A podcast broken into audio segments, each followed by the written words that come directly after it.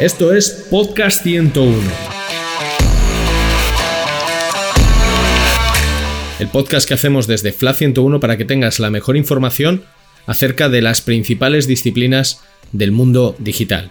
Experiencia de usuario, diseño, analítica digital, desarrollo, negocio, innovación, todo ello en un solo podcast.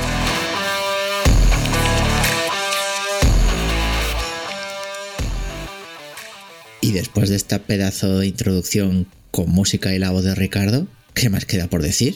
Ya te digo, qué presión. Aunque más presión tenemos los analistas con el tema este de los modelos de atribución. Bueno, siempre podemos presentarnos, ¿no? Venga, va, empiezo yo. Yo soy Michel Vallés. Y yo, Iker Jerico. Y vamos a ser los encargados de dirigir el podcast 101, edición analítica, donde hablaremos de todo relacionado con el mundo de los datos. Que no, la data. La data. Comenzamos. Esto es Podcast 101.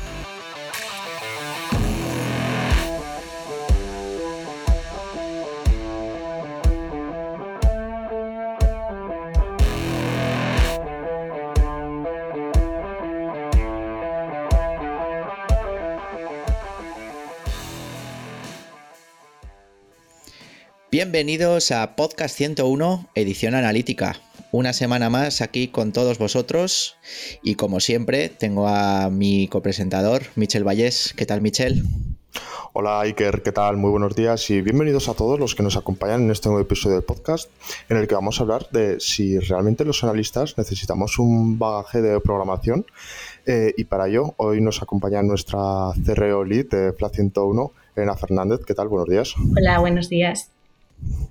Bueno, Elena, eh, ya te hemos presentado como Lead, pero cuéntanos, ¿cómo, ¿cómo has llegado a ser Lead? Pues, a ver, como habéis dicho, soy compañera vuestra en FLA 101 desde hace casi tres años. Os tengo ya muy vistos, la verdad, porque nos ha tocado trabajar codo a codo bastante. Sí, alguno más que otro lo tienes visto, ¿no? y me hace mucha gracia que os conozco ya un montón y la voz de radio, de locutores de radio que acabáis de, poner, como si hablase con dos personas distintas. Claro, aquí hay que sumergirse en el papel. Hay que meterse de lleno. bueno, me presento brevemente, como me habéis pedido. Yo estudié Administración y Dirección de Empresas y un máster de Dirección de Marketing y tras ello empecé a trabajar en unidad editorial no estaba en un departamento de analítica ni tan relacionado con el mundo digital, sino que nos encargábamos de gestionar al call center. Pero mm, una de las cosas más importantes que aprendí fue el poner al cliente en el centro de todos los procesos que diseñábamos y me di cuenta que las tareas que más me gustaban eran las relacionadas con, con medir, analizar y sacar acciones de mejora a partir de los motivos de las llamadas de los clientes. Eh, al final, pues por eso y porque soy bastante culo inquieto, empecé a interesarme y a leer sobre la analítica y, empecé a cursar el máster de K-School de, analítica web y a trabajar como analista. Y nada, como habéis comentado ahora, pues eh, ahora estoy en FLAT 101 desde hace tres años y me centro en proyectos de CRO. Y nada, que encantada de, de hablar con vosotros hoy por aquí. Muy bien, muy bien. Eh, que sepas que esta, bueno, eh, es una tradición que empezamos en el anterior capítulo, realmente. Eh, vamos a ir haciendo un ranking de presentaciones. Yo creo que estás en el top 3. No vamos a. Ahí, este es el cuarto episodio. No vamos a decir quién, quién, no está. Lo, lo desvelaremos a la incógnita al final de la temporada. Pero el top 3 de bien o de mal? No, claro, de bien. Bueno, claro, como, se mire. Como se mire. Eh, bromas aparte, el, tema de hoy que tenía que, ha introducido brevemente Michelle, ¿no? Em, a mí me gustaría recordar algo que me parece que, bueno, todos conocemos al gran eh, gurú ¿no? de, la analítica, sobre todo desde la parte eh, más técnica, ¿no? De GTM, Simo Ajaba, ¿vale? Bueno, un saludo a Eugenio Lamillos, que, siempre pronuncia mal su nombre. Pero bueno, eh, desde aquí, Eugenio, te queremos. Em, pues lo que decía, ¿no? Em, en el perfil de Twitter de, Simo, tiene un tweet fijado desde hace, yo creo que, cinco años, si mal no, si mal no me equivoco. ¿vale? Desde el 18 de septiembre de 2017, efectivamente, camino de, camino de, cinco años. Eh, y es un tweet en el que es un enlace a su, a su blog, ¿vale? Y es un post donde, donde habla un poco de esta, esta discusión sobre el mito, ¿no? Él, lo llama el, el, mito del non-technical marketer versus technical marketer, ¿no? Que es un poco sobre lo que vamos a hablar hoy, ¿no? Eso de que, también hablaron nuestros compañeros del equipo de SEO, Chiqui, un saludo también para ti, em, de si es necesario ¿no? el, tener conocimientos técnicos de programación para ser un buen analista, ¿vale? No nos acabamos de decir por el título, pero bueno, con esta amalgama de, cositas, eh, yo creo que podemos, podemos salir, ¿no? Pues Simo me, mencionaba ¿no? que, esta discusión realmente es artificial, que no tiene ningún tipo de sentido Em, ya que, bueno, eh, al final estás como el, hecho de que ya hagas esta propia clasificación, estás como infravalorando la capacidad del ser humano de aprender cosas nuevas, ¿no? Que la alergia al código debería ser algo del pasado. Y, que al final, que cualquiera que esté, que esté trabajando en el sector del marketing digital como, como estamos nosotros, eh, sea analista, sea SEO, sea UX, etcétera, eh, al final no dejas de ser ya un poquito técnico, porque el, propio ecosistema te fuerza, ¿no? Entonces, bueno, esta sería un poco la, intro de lo que vamos a, sobre lo que vamos a hablar hoy. Y nada, directa y al pecho. Eh, primera pregunta. Em, ¿Se puede ser analista sin tener ni idea de programación? ¿Qué opináis? Damos el paso a Elena, que, que como es la invitada vamos a dejar que empiece ya. Muy amable, Michelle. Em, bueno, a ver, para empezar, mm, tener claro que programar no es un requisito ni una competencia básica para ser analista, es decir, no lo vas a tener que hacer en tus tareas del día a día. No obstante, es recomendable y te facilita muchísimo la vida tener previamente o, si no lo tienes, adquirir sobre la marcha conocimientos sobre, sobre programación. Eh, no sé, es que al final, a día de hoy no existe una carrera de analítica digital, de momento. Y todos venimos de mundos distintos, de estudiar otras cosas. Muchos analistas como yo hemos salido del mundo del marketing o más relacionado con negocio y no tenemos esa base como puede ser alguien que viene de ser programador. Pero esto no quiere decir que no sea posible adquirir unos básicos, aunque sea poco a poco. O sea, yo creo que aunque no sea imprescindible para tus tareas del día a día, es un plus que todo analista tiene que tener. Vamos, ¿qué opinas que, para ser buen analista... Eh, ojo, ojo a la pregunta, ¿eh? porque la pregunta es como muy, muy capciosa, ¿no? O sea, es decir, es sin tener ni idea.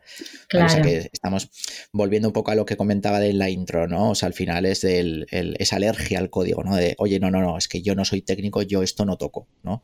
Se puede ser o sea que tú estás de acuerdo, ¿no, Elena? En que al final un poco da igual de qué manera lo adquieras, pero que sí que estás de acuerdo en que, oye, un poco hay que, hay que tener, ¿no? lo puedes tener de base, pero si no lo tienes de base, sí que es recomendable eh, adquirir, aunque sean los mínimos. No te mm. vas a poner a picar código, pero es que al final estás analizando datos y haciendo recomendaciones en base a ellos.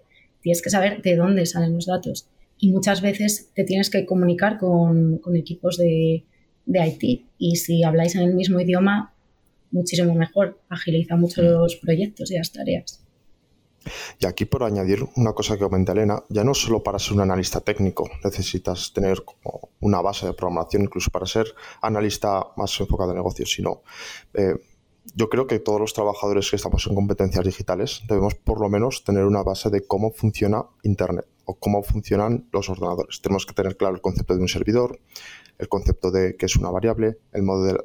O sea, tenemos que tener como ese pozo de cómo funcionan las cosas por detrás, eh, sobre todo con las herramientas que estamos trabajando.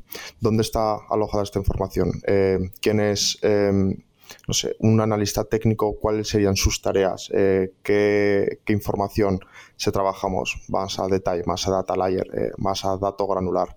Yo creo que eh, todo eso forma al analista, ¿no? Y ya, oye, que queremos un analista con enfoque programador, que queremos un analista con enfoque de negocio. Bueno, en, nuestra, en nuestro ámbito siempre te puedes especializar, incluso dentro de los analistas de negocio hay especializaciones, dentro de los analistas más técnicos hay todavía más especializaciones. Pero bueno, como primera pregunta, sin, sin, tener ni idea de programación, yo creo que Elena lo ha resuelto. Sí, o sea, eh, recogiendo un poco el, el, guante ¿no? de lo que decías, Miche, que hablaremos más, más eh, adelante sobre las distintas clasificaciones, ¿no? Eh, bueno, lo que decíamos, ¿no? al final el analista general, bueno, analista en general, ¿no? Lo que decías, que al final es positivo el, tener o, ir adquiriendo, el tenerlos ya, como decía Elena, o, o, ir adquiriendo. Pero pongamos em, casos concretos, ¿no? Bajamos a tierra un poco en, para que nuestros oyentes un poco se, se, sitúen. ejemplos o casos concretos en los que no ya ser técnico, ¿vale? Y quizás lo vayamos diciendo a lo largo del podcast, pero sino el mm, tener conocimientos técnicos sea de ayuda. Por ejemplo, mm, eh, implementaciones, herramientas, la que comentabais, eh, la comunicación con el equipo de, cliente, que, en, vuestra experiencia, que, e, en qué casos os, os parece o os ha ayudado directamente esta, estas capacidades, Elena? Pues tener la base, como decía Mitchell, de cómo funciona Internet, cómo se recogen los datos, eh, al final ayuda todos los días en todas las tareas, porque tenemos que entender de dónde vienen los datos que vamos a manejar e interpretar y con los que vamos a tomar decisiones. O sea, es, le da sentido al trabajo que, estás desempeñando y evita posibles errores también. Eh, cosas, casos concretos en los que sirve de ayuda? Pues también, como comentábamos, para hablar con equipos de desarrollo cuando necesitas algo, implementar un evento. Por ejemplo, yo que estoy más enfocada en CRO, pues a lo mejor eh, tenemos una versión original, tenemos una variante y en la variante se ha añadido un elemento nuevo que evidentemente como antes no existía, hasta ese momento no, se medía. Eh, sirve de gran ayuda yo poderme comunicar con eh, la persona que va a implementar el experimento, digamos, en Google Optimize, eh, de forma que le pase directamente el código de lo que tiene que medir para que a mí me lance ese evento y yo poder analizar ese objetivo.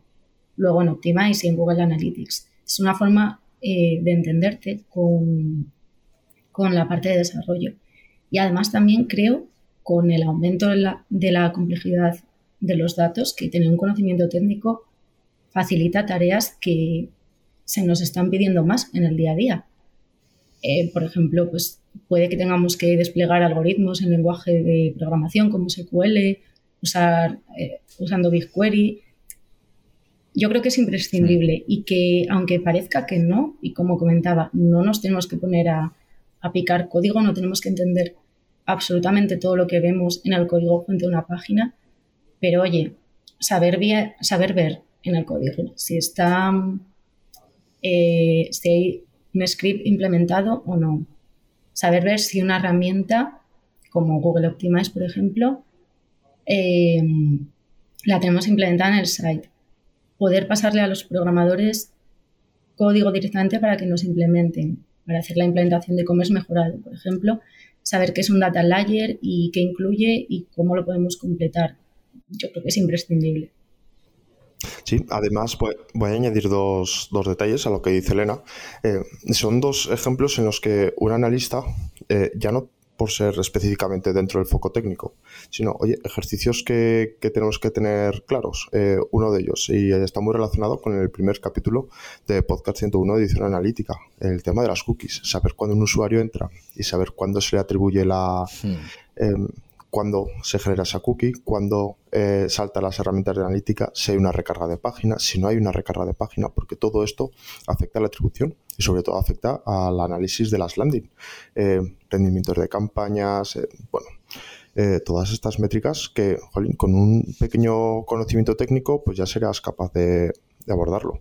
Eh, y luego en el uno de los segundos casos que cada vez vemos más, oye, eh, si tenemos alguna limitación eh, técnica para añadir, por ejemplo, más data layers, ¿no? De cara a hacer esa capa de e-commerce mejorado que comenta Elena oye, un analista debería ser capaz de recorrer el DOM, scrapear elementos, eh, seleccionar eh, los valores de según qué IDs, para ser independiente a la hora de alimentar la capa de analítica, que no siempre vamos a tener un programador que nos apoye en la inserción de código, pero si nosotros podemos seleccionar un elemento, entendemos eh, los conceptos como renderizado, el DOM, si todo esto un analista ya es capaz de trabajar con ello, pues sí que es verdad que empieza a adquirir un tinte bastante técnico.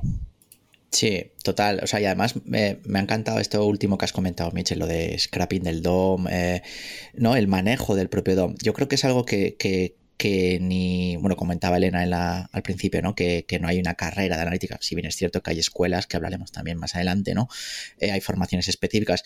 Yo creo que el manejo del DOM o el manejo de, por poner más ejemplos, ¿eh? expresiones regulares, Em, lo que comentabas tú, Mitchell, también de, oye, la recarga de la página, cuántas eh, implementaciones no hemos tenido que, enfrentarnos por primera vez, ¿no? Recuerdo yo cuando, cuando empezabas, ¿no? Em, oye, no es lo mismo una SPA que una página que, recarga en cada ¿no? las, llamadas, servidor. las llamadas MPAs que, son las múltiples page application frente a la single page application. Lo que, lo que quiero decir con esto es que son conocimientos que adquiridos, ¿no? Que es lo que comentaba Elena al principio, que, que nadie te enseña a, manejarte por el DOM. Nadie te enseña a eh, tener un mínimo de nociones de clases y identificadores CSS e, o de jQuery o de JavaScript básico, ¿no? Yo creo que eso son es importante porque, porque la propia experiencia ¿no? te, lo, te, lo va, te lo va otorgando. Em, dicho esto, mm, vamos a hablar, por ejemplo, un poquito ¿no? de, lo que habéis comentado, de las clasificaciones mm, bien o, mal hechas según el contexto siempre, ¿no? Pero estas clasificaciones en las que se tiende a, dividirnos, ¿no? Los, los analistas, eh, véase, eh, analista de negocio, analista técnico que comentabas tú, Michel, o ya incluso un mix de ambos, ¿no? Que es un poco lo que el foco que tiene Elena, ¿no? Que es eh, más enfocado hacia CRO. Em, ¿Qué opináis de esta clasificación? Eh, ¿La veis siempre con el contexto, no? Eh, ¿La veis ok? Eh, ¿Echáis algo en falta? ¿Cómo lo veis?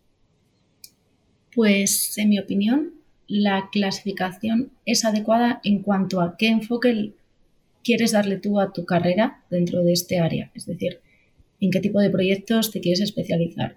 Que al final el mundo de la analítica es tan extenso que es normal que haya un conjunto de tareas más relacionadas con negocio, técnicas o con cerreo que te gusten más y se te den mejor. Pero esto eh, debería ser solo, eh, al menos en mi opinión, el enfoque que le das a tu perfil, sin que implique que te encasilles y que no sepas de qué van el resto de tareas, ni sepas ejecutarlas si fuese necesario. O sea, no sé, que igual poniendo el ejemplo de un cocinero, por ejemplo, se entiende mejor. Puede ser un cocinero especializado en postres pero oye, sabes cortar verduras y sabes hacer un filete. Pues un analista más enfocado a negocio debería saber implementar una etiqueta con Google Tag Manager. Y un analista técnico también eh, debería ser capaz de meter un objetivo en Google Optimize para un experimento. Al final, ¿por qué? Porque, o sea, lo primero, porque te va a tocar hacerlo en algún momento, sobre todo si trabajas con clientes, porque hay proyectos en los que, o sea, que no son tan extensos como para coger a un analista de negocio, un analista técnico y a otro de CRO. Muchas veces se requiere un perfil de analítica eh, para que ejecute todo. Entonces, o en empresas de cliente final más pequeñas, luego puede haber proyectos que también los tenemos en Flat y en otras consultoras, mucho más extensos en, los que hay tres perfiles de analítica, cada uno para dedicarse a una parte, pero oye, lo que, lo que comentaba, que tienes que saber ejecutar todas las tareas, aunque tú estés especializado en un área y se te ponga más en un tipo de proyectos determinados. Sí, ojo, ojo con esto, ¿eh? porque, porque has dicho algo que a mí me parece eh, vital, que es esa, la palabra ¿no? de e, encasillamiento. Em, me, eh, iba hilada un poco con la, con la siguiente cuestión que íbamos a ver, que es un poco la, la manera en la que trabajamos en Flat ¿no? Versus otras consultoras que nos constan, ¿no? De, bueno, pues de compañeros del sector, etcétera. que esto que acabas de decir, Elena, ¿no? De que al final, oye, que lo mismo tienes que saber configurar un objetivo, que lo mismo tienes que eh, pasar una definición de una capa de datos, que, definir algo estratégico.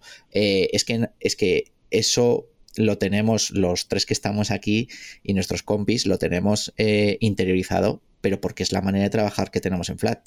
Eh, porque nos consta que, que, en otras consultoras directamente desde el día uno te encasillan, oye, que tú eres técnico, pues eh, vas a estar todo el día metido en Tag Managers y no vas a ver ninguna configuración de herramienta analítica, extracción de insights, etcétera. Que explicarles un poco a, los oyentes, ¿no? Un poco cómo, cómo trabajamos, cómo enfocamos nosotros eh, esa visión del analista en Flat.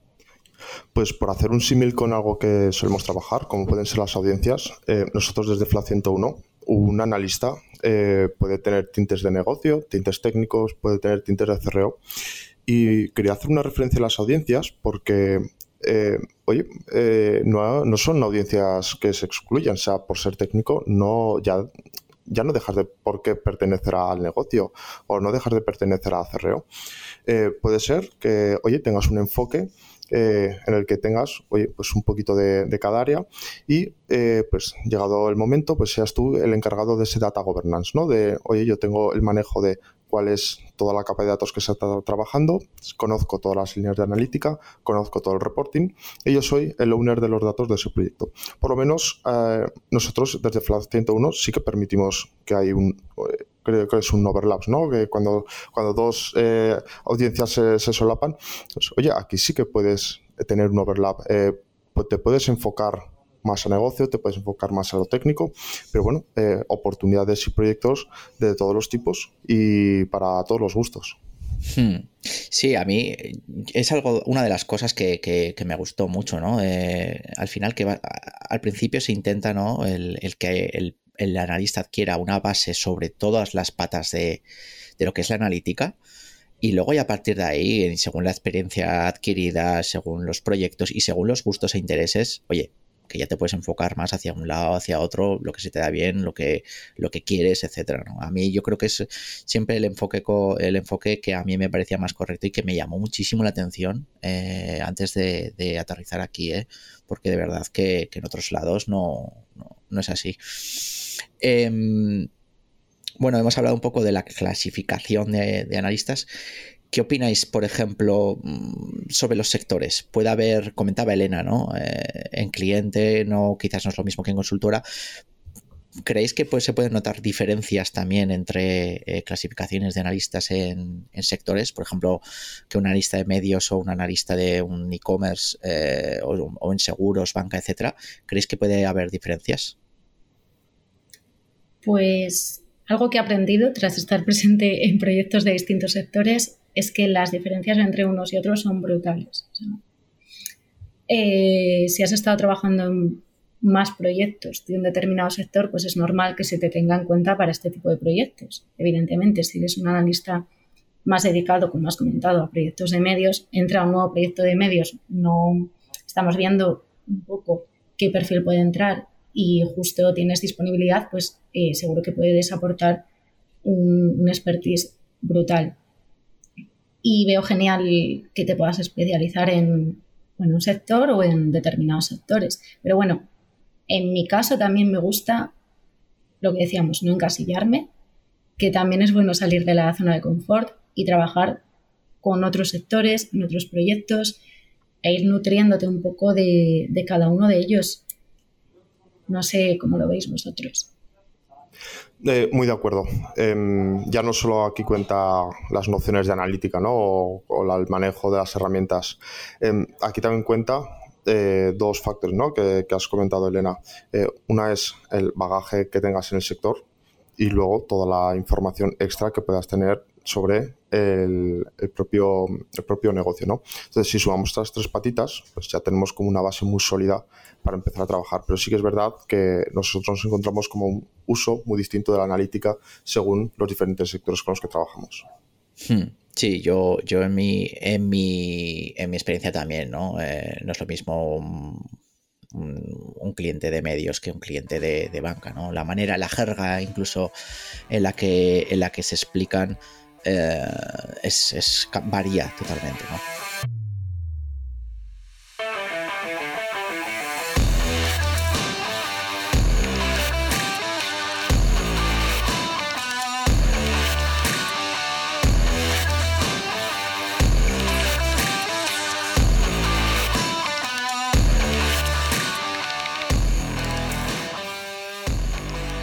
Bueno, esta pregunta es un poco, un poco trampa, ¿vale? Eh, aquí se, sentiros libres de, responder. Em, últimamente, ¿vale? En esta última temporada, última, últimos meses, ha surgido como una nueva terminología que está pegando, parece ser que cada vez más fuerte, sobre todo pues ya sabéis, ¿no? En, redes sociales.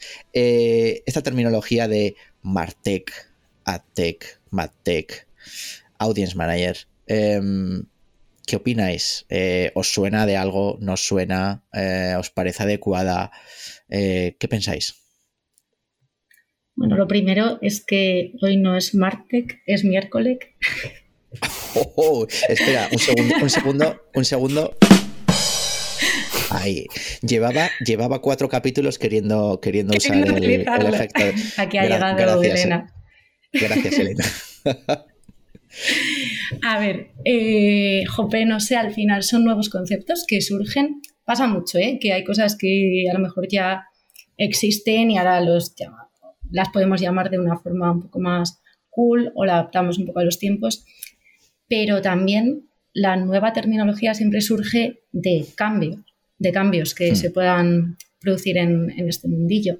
También pasa con el CRO, eh, llevándomelo bastante a mi, a mi terreno cuando ya las empresas tenían sus activos digitales y los empezaron a medir y a decir, oye, voy a utilizar los datos para algo, se hablaba de optimización, pero no existía el término CRO. Y ahora también manejamos hmm. CXO, que hasta hace también unos meses o unos años no, no existía como tal el término. Entonces, bueno, también están bien esos nuevos conceptos para diferenciar momentos en el tiempo. Sí, que, que, tienen un porqué, ¿no? Que no se los han inventado por porque sí. Pero bueno, eh, Michel.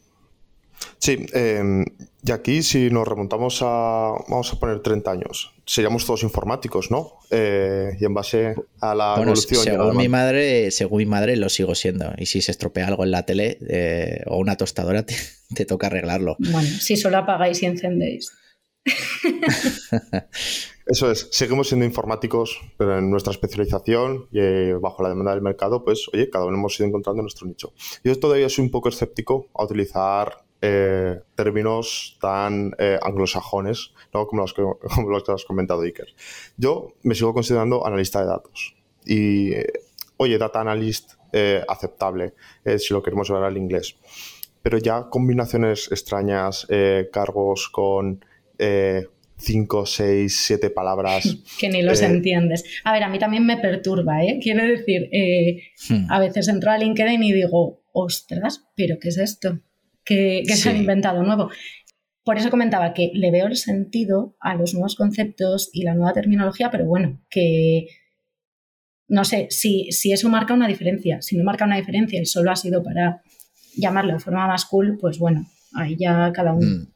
No, yo, yo, yo pienso que, está muy relacionado con, el stack tecnológico que del cliente o de la empresa o del proyecto, ¿no? Em, yo creo que entran en juego ahí ya, por ejemplo, Martech sobre todo, ¿no? Pues está muy orientado a eh, no solo lo que sería el análisis de, datos, sino también cómo se inter, eh, esa interconexión con otras plataformas, como puede ser el, pues el DMP, un CDP, etcétera, ¿no? Entonces yo creo que ahí ya, pues quizás haya habido una necesidad por parte del mercado de, de, esas nuevas denominaciones que, engloben oye, que no solo estás trabajando con Google Analytics, que no solo estás trabajando con Adobe Analytics, ¿no? Sino que también estás trabajando como analista en, ayudar a configurar, eh, a, conectar todos esos silos de información, ¿no? Mediante herramientas eh, que hasta ahora pues eh, no, no, no, estaban ¿no? En, el, en el panorama. Esta no estaba en el, en el guion, pero es que te la, te la tengo que preguntar porque es que, es que si no, no eh, reviento. Em, has dicho que te considerabas analista de datos o eh, data analyst en inglés. Y claro, a mí me ha venido a la cabeza, ¿no? Un poco por, por esto que estábamos comentando del mercado, de redes sociales, denominaciones, clasificaciones, etcétera. Em, el término data analyst, eh, yo creo que se, está más enfocado incluso a ese esa parte de que, está más orientada o a medio camino quizás con, bueno, con los entornos de, Big Data, de Data Science, porque, bueno, yo cuando veo, pues, eh, por ejemplo, posiciones en, LinkedIn de Data Analyst, al final lo que se pide es mucha ETL, eh, e ¿no? Mucha transformación, extracción de, datos eh, y, bueno, skills que no son exactamente los de los analistas digitales. Por eso quería saber eh, tu opinión y bueno, por ende la de Elena también, ¿no? Em, sobre esa diferencia entre data analyst y digital analyst, que es un poco traducido a, castellano, ¿no? Lo del analista, digital, que sería un poco nuestro campo. ¿Cómo, cómo lo ves? Bueno, aquí opiniones de todos los tipos. Yo considero que un analista de datos debería ser capaz de hacer eso, ¿no? analizar datos, ya vengan de un CSV, ya vengan de eh, un papel perforado, ya vengan de bueno, eh, un Google Analytics, ya vengan de Ser Console, ya vengan de Systrix, ya vengan de la fuente que sea. Además de, saber conocer un proceso de TL. Ya, ya eh, skills que comentabas, Maker. oye, Machine Learning, BigQuery. Oye, por supuesto que pueden ser competencias que, que un analista de datos puede asumir. Pero, oye, no por ello eh, un analista de datos tiene por qué saber hacer machine learning. Eh, todos somos analistas de datos porque al final es a lo que se resume nuestro trabajo. Nosotros tenemos datos, analizamos, ofrecemos insights independientemente de la herramienta. O sea, no estamos, o sea, el objetivo no debería ser analizar la herramienta, sino, oye, con los datos que tenemos y el marco, que esto sí que lo da la herramienta, y el marco de trabajo que tenemos, ¿cuáles son las capacidades de mejora que somos capaces de ofrecer? Hmm. Elena. Pues, a ver, algo curioso de lo que comentáis es que, vale, existen distintos conceptos para hablar de analista digital, data analyst, eh, alguien que se dedique más a data science y yo creo que tampoco tenemos todos interiorizado, interiorizados estos conceptos, porque luego eh, en LinkedIn se ven pues, muchas ofertas de empleo que a lo mejor lo que ponen es profesional del marketing y están pidiendo que sepas Google Analytics, eh, Google Tag Manager o, yo qué sé, también he llegado a ver para buscar un SEO y que en realidad era una, oferta para, para analista digital. Entonces hay aquí como un conglomerado de, términos y de funciones que, yo creo que, no han quedado claras y además siguen surgiendo nuevas terminologías y bueno, es importante a lo mejor a la hora de definir tu, propio trabajo o, de buscar eh, a alguien para que entre en tu empresa, saber entenderlos bien. Hmm. Sí, totalmente de acuerdo con esto. Em, bueno, volviendo un poco por, darle un poco cierre a, esa relación que teníamos con, bueno, volviendo al, hilo, ¿no? De, de, ser técnicos y ayuda, si no. Em, comentábamos, ¿no? Antes de que, bueno, ayudaba a tener conocimientos eh, técnicos a la hora de relacionarse con equipos, eh, pues por ejemplo de IT, que comentaba Elena, o incluso internos, ¿no? Que eso em, no lo hemos comentado, que al final también no solo es relacionarse con equipos técnicos de clientes, sino también dentro de la propia, de la propia empresa, ¿no? Em, por, bajarlo un poquitín más, eh, ¿le dais, por ejemplo, las tareas que, que haya que derivar? Eh, todo lo más caro que podéis para facilitarles el trabajo. Y más importantemente, y es el foco un poco de la pregunta, ¿lo agradecen? Es decir, ¿cómo es la relación o cómo varía la relación de simplemente limitarte a, oye, búscate la vida, toma, házmelo, eh, programador, eh, o que vean que efectivamente tienes unos conocimientos que has buscado, que te lo has currado un poco para facilitar en definitiva eh, su trabajo. ¿Creéis que lo agradecen? ¿Cómo, ¿Cómo, lo veis vosotros en vuestra experiencia? Totalmente. Eh, para que haya una comunicación efectiva, eh, ambas personas tienen que hablar el mismo idioma, ¿no? Y si nosotros somos capaces de aterrizar nuestras explicaciones a un lenguaje un poquito más técnico, algo con lo que ellos están acostumbrados a trabajar, por ejemplo, si hablamos de un CMS, hablamos de una, no sé, hablamos de una tipología de página, nosotros ser capaces de decir, vale, para este tipo de páginas, para esta tipología de páginas, eh, para, no sé, para estos campos, devuélveme el valor eh, que corresponda, ¿no? Nosotros cuando trabajamos las guías etiquetado es un documento muy técnico que esperamos que lo lea un programador. Nosotros ya indicamos, oye, de la manera eh, más precisa que somos capaces de ofrecer, eh, oye, pues una flechita, pues, oye, necesito este valor, necesito recoger estos textos. oye, un analista que no tenga esta visión podría proponer cosas que directamente no sean posibles o que a nivel técnico puedan ser muy complicadas. Por ejemplo, quiero recoger un valor que directamente no lo tenemos, ¿vale? Eh, lo trabajamos en uno de los últimos e-commerce. Oye, eh, queremos recoger también cuál es el precio de coste del producto. Lógicamente, esta información no la podemos sacar en el front. Eh, pero si está a nivel de base de datos, podemos llegar a enviarla, podemos tratar este tipo de información de alguna manera para que el usuario final no lo vea, pero sí el analista tenga esta información dentro de Stack Analítico. Este tipo de cuestiones que un perfil técnico sí que puede plantear, al final facilita mucho la comunicación y al hmm. final es un ahorro de, costes y de tiempo en los proyectos. Sí, o sea, solo, solo trae ventajas. Sentarte un poco con, los desarrolladores, ya sean de cliente, ya sean eh, de tu propia empresa, es que al final lo dicho, es invertir tiempo para bien, vais a aprender a hablar en el mismo idioma. Ellos te pueden explicar cosas que a lo mejor no tenías en radar. Y lo que comentaba Mitchell, para que no hagas peticiones sobre cosas que a lo mejor no es posible hacer, o sí es posible hacer, pero implican más tiempo y también tú tienes que ser consciente. Y al revés, eh, que ellos también sepan por qué haces esas peticiones. Que hmm. eh, con esto que vas a enviar ¿esto dónde me va a llegar a mí luego? ¿Cómo lo voy a recoger yo este valor? ¿Para qué me va a servir? ¿Y, cómo lo vamos a, monitorizar? Es bastante, no sé, agiliza bastante los proyectos hacer este, este ejercicio. Yo siempre intento dar las cosas lo más mascaditas posibles dentro de, mis conocimientos. Sí, incluso un poco lo que comentaba, ¿no? Eh, la actitud. O sea, la propia, lo que es la propia relación, ¿no? De, bueno, por, llamada, por email.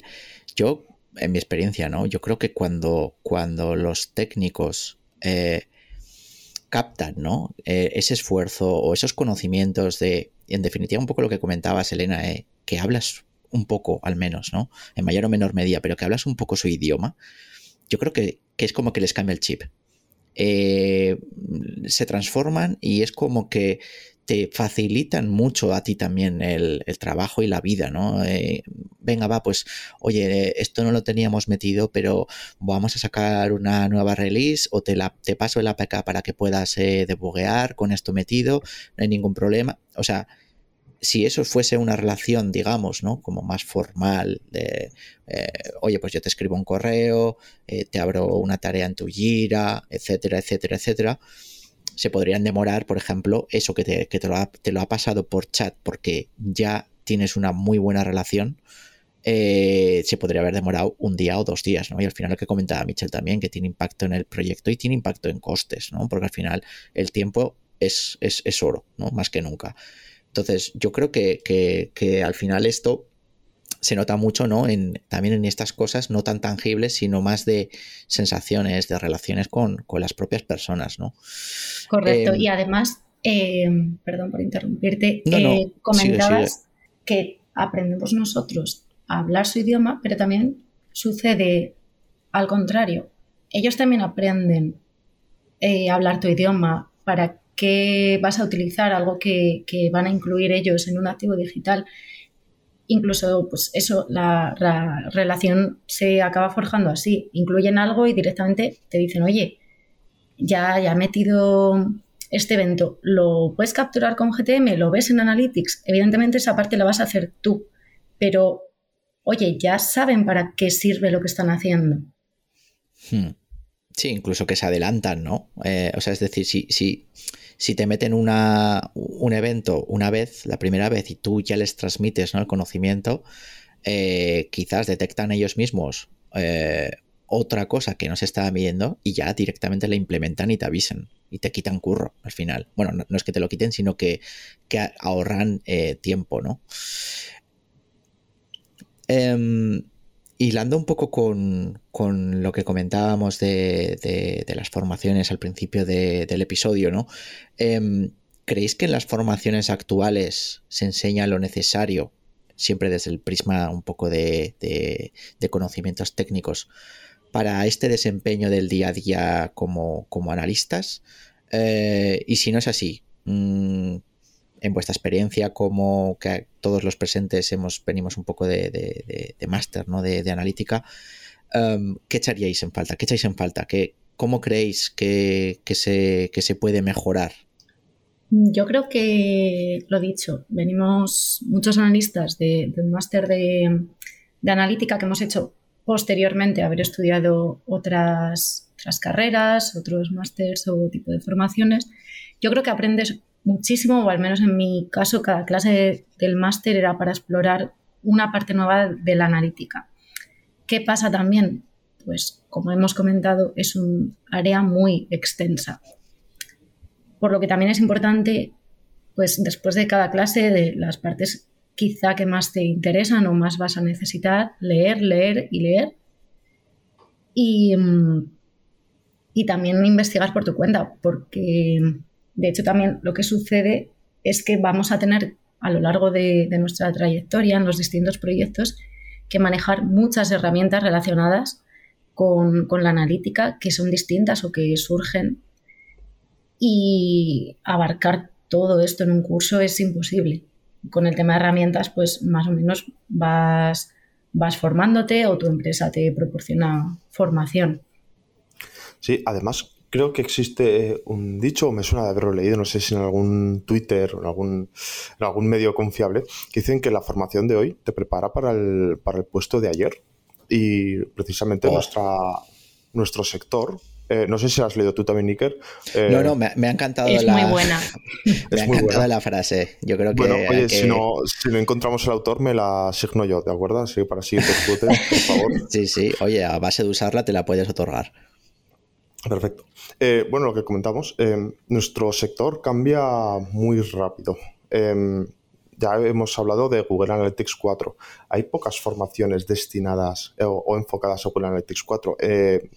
en nuestro capítulo de podcast, en el que hablamos de Google Analytics 4, ya decimos que es incluso el propio Google quien su certificación no está preparada para Google Analytics 4, siendo que le queda un año de vida ahora mismo solo hay una forma de certificarse eh, y es la, universal. no estamos preparados, o esto que puede ser un poco más dinámico, ¿no? que la, lo gestiona el propio Google, que ya no es, una, ya no es un máster, ya no es una academia, ya no es eh, una carrera universitaria. Si ya el propio organismo quien gestiona las certificaciones no es capaz de adaptarse a los tiempos de tan rápido como ellos son los que cambian, eh, ¿qué, les podemos pedir a las carreras? ¿Qué les podemos pedir a los máster? Mm aquí siempre habrá un, eh, un componente que es el, el qué quiero aprender y a qué velocidad estoy dispuesto a aprender. Ya la, es muy propio de cada uno cuál es su capacidad de aprendizaje. Y al final es adaptarse al cambio y estar preparados para todas las, novedades y todo el stack tecnológico que vivimos en el día a día. Sí, o sea, a ver, súper de acuerdo con lo que comentas. Mi pregunta iba más un poco por, oye, Michelle, en tu experiencia como, bueno, en vuestra experiencia, que Elena recientemente se ha, se ha estrenado también como, como profe en, un máster. Em, mi pregunta iba más un poco, ¿no? De, oye, desde vuestro, vuestro prisma, ¿no? De, oye, ¿sabéis que, eh, que es necesario, que les va, que, va a ser necesario para esos futuros alumnos el, hecho, de, el hecho de, tener esos conocimientos. Intentáis, em, intentáis em, trasladar eso a la hora de,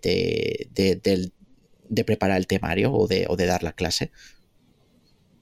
Eh, yo desde mi experiencia voy a hablar de yo como alumno, ¿vale? Y yo como profesor. O sea, yo como alumno siempre he recibido eh, el material suficiente para resolver tareas, ¿vale? Eh, pero siempre nos falta ese contexto de el cómo pensar, ¿de acuerdo? Eh, y es algo que yo como profesor, desde, desde la otra perspectiva, intento resolver. Oye, tenemos que tener un conocimiento clave de cómo funcionan las herramientas, pero también tenemos que, ser capaces de obtener información en base a ellas. Ya no, por ejemplo, y, esto lo, se comenta mucho, ¿saber Google Analytics te convierte en analista o te convierte en, no sé cómo llamarlo, Google Analyticista o, oye, eh, saber eh, Ser Console, te, eh, Systrix, eh, SEMrush te convierte en SEO? Hmm. Hay, una, hay una capa que envuelve todo, que es el, el, que haces con, con, esos datos y que haces con esas herramientas. Y es algo lo, está un poco enfocado al, es una teoría de, de, Simon Sinek, que hay muchas charlas TED, que es el, para qué eh, y el cómo eh, hacer las cosas. No, nosotros no, o desde mi punto de vista, yo no enseño o no, mi objetivo no es enseñar Google Analytics. Mi objetivo es, en los casos que yo soy profesor, eh, cómo manejar la información a través de Google Analytics, no enseñar el uso de la herramienta. Eso es. O, por ejemplo, eh, herramientas de analítica cualitativa. Hay muchísimas también. Algunas comparten funcionalidades, como son los mapas de calor, las grabaciones de, sesión o el poder realizar encuestas. Y lo importante es enseñar qué es un mapa de calor, qué métricas nos puede dar. Igual hay una herramienta que, que, nos proporciona más métricas que otras o que es más avanzada, pero cómo interpretar ese tipo de, insights también con las grabaciones, cómo analizarlas, qué puedes sacar. Todo eso, como comentaba Michelle, es ser analista independientemente de la herramienta. Luego, pues el máster o, distintos cursos te ayudan también a conocer las básicas, pero tú también vas viendo, oye, en este proyecto necesito saber un poquito más de X herramienta o a mí me interesa porque es lo dicho, como con, con, GA4, porque es un cambio inminente, me interesa también investigar sobre, sobre esto. Pero lo importante es enseñar eh, de dónde salen los datos, cómo interpretarlos y cómo tomar decisiones en base a ellos. Hmm. Sí, súper de acuerdo con, con los dos, ¿no? Las herramientas se aprenden, es lo que suelo decir yo a, bueno, pues al equipo, ¿no? Cuando, cuando les planteas ¿no? un proyecto nuevo con, una herramienta que no, que no conocen, no, es que yo eso no sé. Bueno, mm, tú eres analista, o sea, quiero decir, las herramientas se pueden aprender, no, no, hay problema, ¿no? Em, por último y última pregunta, yo creo, ¿no? Un poco hilando con, el tema de la formación. Eh, creo que ya la, la, habéis tocado un poco por, por encima, pero pero bueno, por, darle, darle un poco el, por redondearla, ¿no? Eh, para esa gente que, se esté pensando, ¿no? que nos esté escuchando y, diga, oye, que cómo me gusta esto de, ser analista, me gustaría ser analista digital, ¿qué recomendaciones le daríais? Eh, por ejemplo, en, cuanto a formación, si, si máster, autodidacta, eh, ¿qué, qué pensáis? Yo creo que los másters que, que se ofrecen ahora mismo sí que son muy útiles, al menos para poder empezar, para adquirir las bases y eso, para poder empezar a, trabajar como analista. Aunque se aglutinen muchas cosas en seis, ocho meses, oye, adquieres los básicos, se transmite ese conocimiento que comentamos de, de aprender de dónde salen las cosas y cómo puedes analizarlas y bueno, mm, sí que hay un momento en ese tipo de formaciones que te mm, perturba todo lo que puedes aprender y cómo se está aglutinando en poco tiempo, pero luego ya de forma autodidacta o trabajando en, en proyectos, le vas viendo el sentido a esos básicos que te dieron en esa formación y lo dicho, tú también te vas actualizando y adaptando y aprendiendo nuevas herramientas. Es como un mix, por lo menos en mi caso es eh, lo que me sirvió por, dar otro enfoque a lo que comenta Elena y luego te lo voy a preguntar a ti, a ver cuál es la recomendación que, ofreces. Mi experiencia eh, fue, em, yo no pasé por, un máster de analítica, o sea, previo a ser analista, sí que luego hice un máster cuando ya, ya, era analista de datos. Em, mi experiencia, lo que mejor puedo recomendar es, oye, vamos a invertir 8 eh, euros al año en un dominio, 10 euros al mes en un hosting. Tampoco vamos a ir al peor hosting, ¿vale? Oye, un hosting con eh, alojado en España, con IP española, eh, que tenga pues, certificados SSL. Oye, vamos a hacer una pequeña, una pequeña tienda online, o si no queremos comprometernos a tanto, oye, un blog, ¿vale? Y aquí ya podemos explorar AdSense, podemos explorar métricas de SEO, y aquí enchufamos Google Analytics. empezamos a recoger datos, queremos eh, explorar Google Analytics, que explorar herramientas de SEO. Yo creo que en Internet, hoy por hoy, eh, nadie se puede quedar eh, hambriento de, conocimientos. Oye, la documentación de Google, yo incluso como analista acudo a ella todos los días porque es una información que está muy bien, está muy bien redactada, está actualizada o suele estar bastante actualizada y además es la, es la referencia. Por supuesto, hay vídeos en YouTube, hay podcasts, hay muy buenos podcasts eh, como el nuestro, por supuesto. Como el de FLA 101. Eh, como el de FLA 101, eh, también la, edición de SEO. yo creo que el que quiere formarse, oye, quizás no tengo recursos para, hacer un, máster, un máster de analítica digital. Pues oye, quizás con 10 euros al mes puedo empezar a, a escribir algo, algo que a mí me motive, ¿no? Y algo que guste em, oye, pues si me interesan las motos, pues hago un blog de motos. Oye, pues que tengo una, eh, resulta que mi familia tiene, vende miel, pues mira, hago una pequeña página online eh, y pongo miel. a día de hoy no es necesario tener muchos conocimientos técnicos para levantar una página un PrestaShop, un WordPress, con un WooCommerce, cositas así pueden ser suficientes para empezar. Y con esto ya tienes experiencia real y además es tu propia experiencia para mejorar tu propio activo digital. Por supuesto. De todas formas, eh, el enfoque que le estaba dando yo era más, a lo mejor basado en, alguien que, ya está dispuesto, que sabe que, que quiere darle otro rumbo a su carrera y ya está buscando cursos, másters, formaciones. Pero sí que es verdad que, pues, si por tiempo, recursos, tú no puedes acceder a ese tipo de formaciones, eh, lo que hay en San Google es vital. Y no me refiero a, a yo qué sé, a, a, blogs que a lo mejor hablan solo de buenas prácticas, sino que la propia documentación de las herramientas, como has comentado, es muy, muy rica. Y lo dicho, te lo puedes guisar y comer tú perfectamente y aprender mm. muchísimo. También hay libros muy buenos. Sí, a ver, yo estoy de acuerdo eh, con lo que... De hecho, la, aproximación de Michelle a mí me ha parecido que... Eh, bueno, que no le... Hacía tiempo que no la, no la oía y no se oye mucho. O sea, sí que es verdad que, que no hay nada como, como, como aprender ¿no? Eh, por tu cuenta. Eh, un poco también esto se traslada también a los negocios, ¿no? No hay nada como para aprender a ser de negocios como emprender por tu cuenta, ¿no? Eh, y si no, bueno, pues que se lo, que se lo pregunten a, a, todos los autónomos. Pero mm, yo bueno, en mi experiencia, em, voy a contar mi, mi, caso, ¿no? Concreto. Yo, yo bueno, yo era programador, eh, así que bueno, aquí tampoco en este debate no, voy, no soy eh, imparcial, pero a mí, bueno, yo empecé a, salsar con la analítica pues por un marrón en, el curro cuando curraba de, programador web. Eh, me tocó automatizar un informe de, de Google Analytics y me tocó pelearme con el API. O sea, y quiero decir, y durante 8 a 6 años, no 6, 7 años, estuve eh, ya como hilando un poco desde siempre desde el prisma técnico, ¿no? Eh, oye, que eso de la analítica me gustaba, ¿no? Y estuve, bueno, pues de manera autodidacta, más en mayor o menor medida, como comentaba Michelle, pues adquiriendo conocimientos.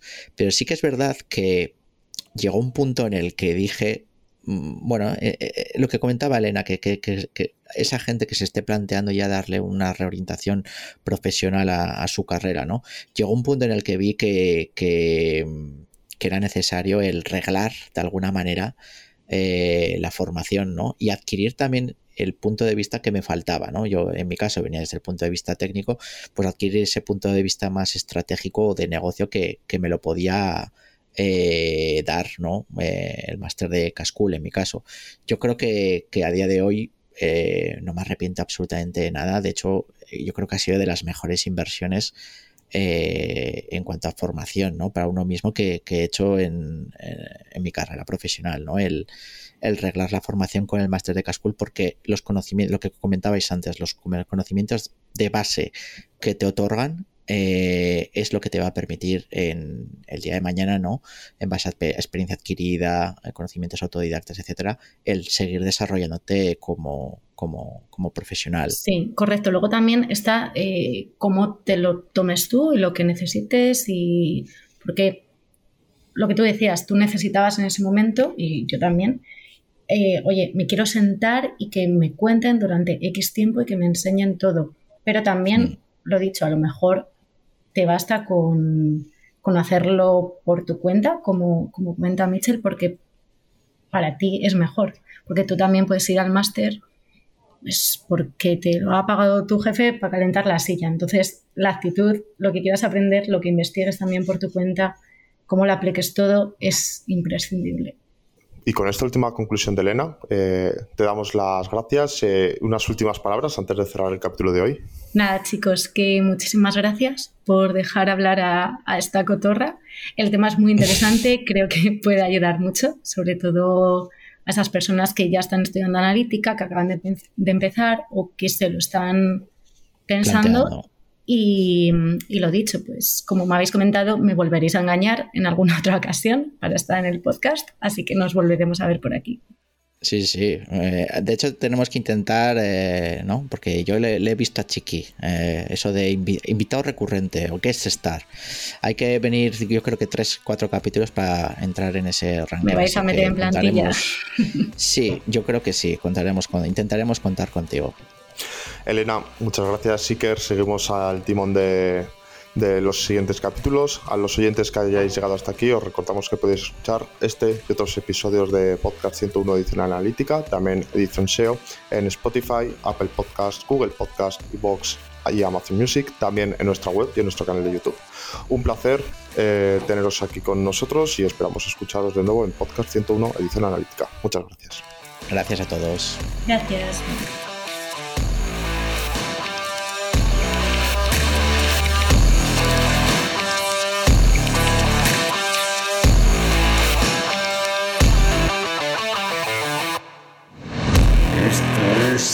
Podcast 100.